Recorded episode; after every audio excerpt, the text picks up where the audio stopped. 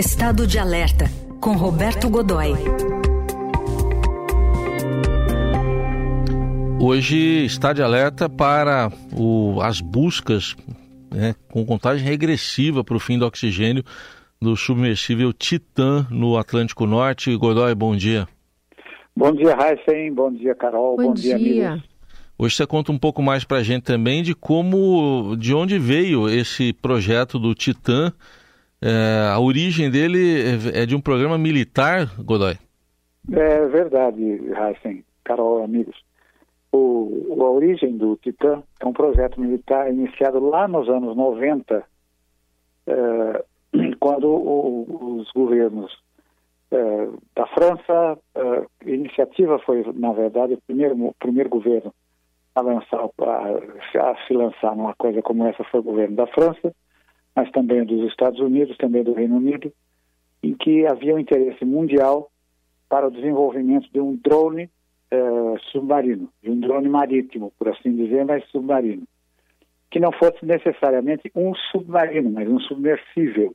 A diferença é, entre outras coisas, é que um é, um é, um é teledirigido, que é o caso, por exemplo, do, ou é, dirigido à distância, né?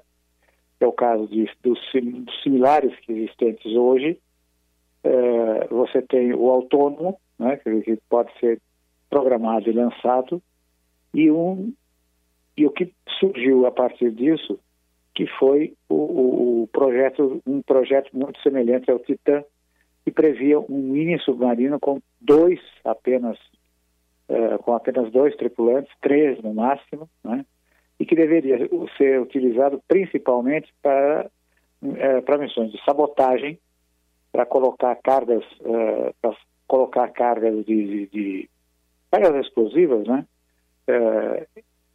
debaixo de grandes navios, debaixo de em, em instalações em, em, instalações de infraestrutura costeira, enfim, situações desse tipo que era uma uma discussão muito presente eh, no fim da Guerra Fria né? E ainda no início dos anos 90, com o fim da União Soviética, com a reorganização do mundo naquele momento. Né? Eh, a Ocean Gate, na verdade, ela foi, ela participou muito ativamente. O, o, Stockton Rush, que é o presidente da, que é o dono da empresa, o presidente da empresa, e que está a bordo nesse momento, né? a bordo do, do Titã, é, teve a ideia de criar uma versão civil. Partiu do seguinte princípio: eles já haviam investido muito, tudo, na verdade, todos os recursos disponíveis da empresa naquele momento haviam sido empregados no desenvolvimento da versão dessa versão militar, é, que não, não, não, foi das, não foi um dos projetos escolhidos eh, pela, pelos ministérios e serviços de defesa dos diversos países envolvidos naquele momento, acabou uh, tendo uma classificação média, uh, principalmente, principalmente porque ele foi considerado grande demais para essa missão, a que se propunha naquele, que se pretendia naquele momento, né? A gente tem que pensar, por exemplo, que ele tem praticamente 7 metros de comprimento e desloca 10 toneladas, ou seja, ele tem um peso de quase 10 toneladas é, e com 600, 700 quilos de carga útil. Se você fizer a proporção, você percebe que não era exatamente o que se queria naquele momento. Né? É, o projeto vencedor, apenas uma informação paralela, o projeto vencedor foi um projeto americano e que acabou sendo chegando até, o, até a fase final mas não vingou. Ele acabou não dando certo, ele eh, derivou para um mini submarino, como já existia anteriormente, desde a Segunda Guerra Mundial já existia mini submarinos, mini submarino tripulado, eh, furtivo, ou seja, aquele, aquele tipo de equipamento militar que é difícil de ser localizado por radar, tal, esse negócio todo. Né? Ele, e que equipa, em algumas situações, ele é, ele é acoplado a submarinos de ataque, submarinos convencionais, submarinos militares. É, ele é acoplado e cumpre missões, ele é lançado de uma determinada posição, vai a bordo, acoplado ao submarino até uma outra, e lá ele é, se, é liberado e vai navegando, sim, por meios próprios, até um determinado ponto onde cumpre a missão. Muito bem. Isso é o que aconteceu com o projeto militar. Aí, então, o, o Stockton teve a ideia de uh, construir um submarino de grande profundidade, grande resistência para uh, poder mergulhar muito, muito profundamente, e oferecer serviços como esse, dessa missão, dessa viagem aos destroços do, do, aos destroços do Titanic. E começou a ganhar muito dinheiro com isso. Né? A gente tem que lembrar também que isso nunca foi muito bem metabolizado, nunca foi muito bem digerido pelo, pelo mercado, mercado de, de, de turismo de aventura. Né?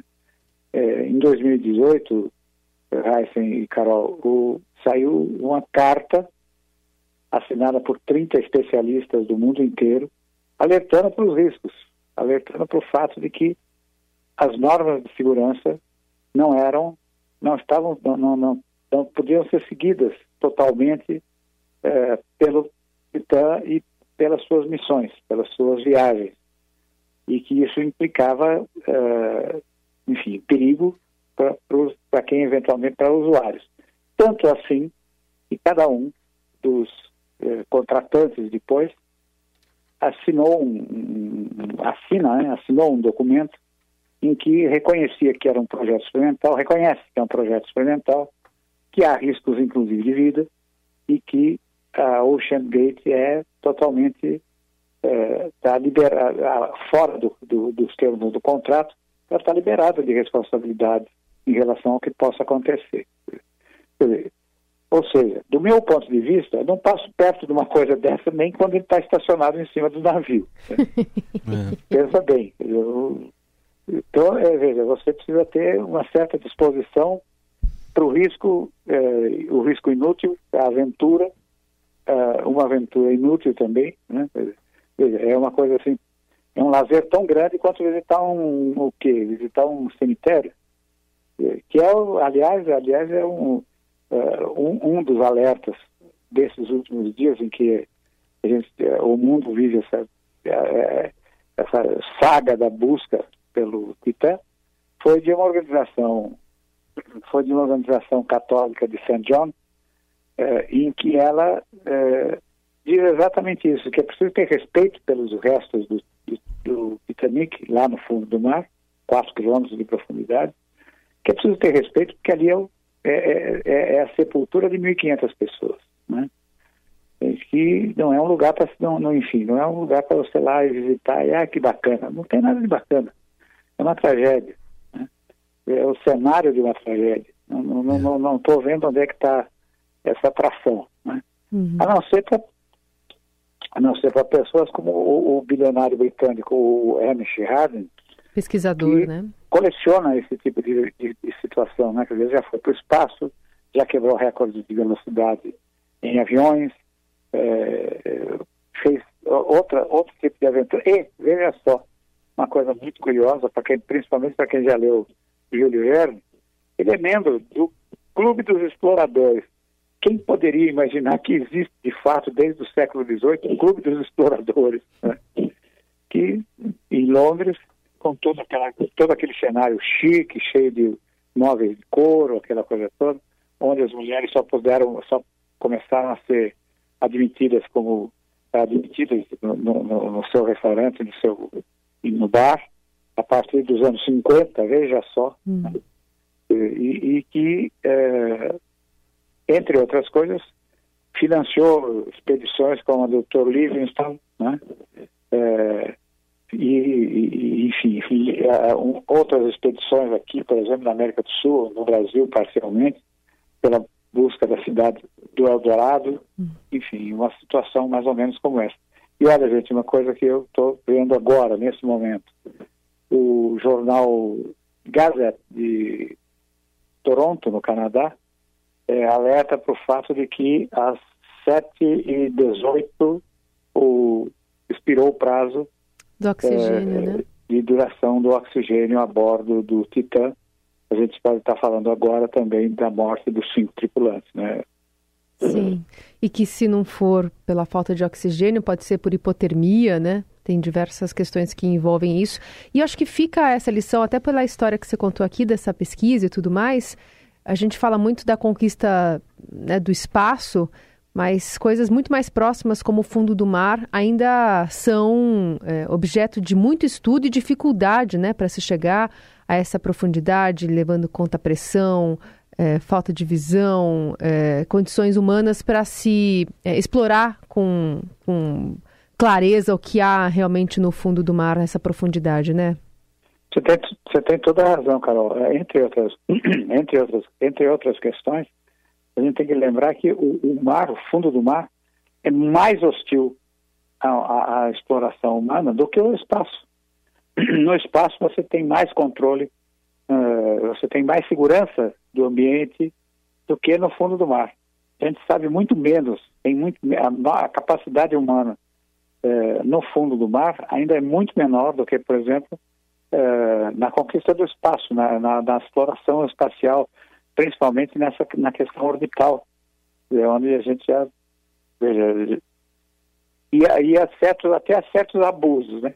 Eu, ainda ontem estava vendo que uma empresa é, uma empresa americana está propondo uh, toda ela, enfim, privada, está propondo, está criando um consórcio de mega empresários para criar um hotel uma estação espacial que seria um hotel hum. para receber até 25 pessoas por vez para permanecer em órbita por algum tempo, enfim, fazendo alguma observação da Terra e, e do espaço, essa coisa toda.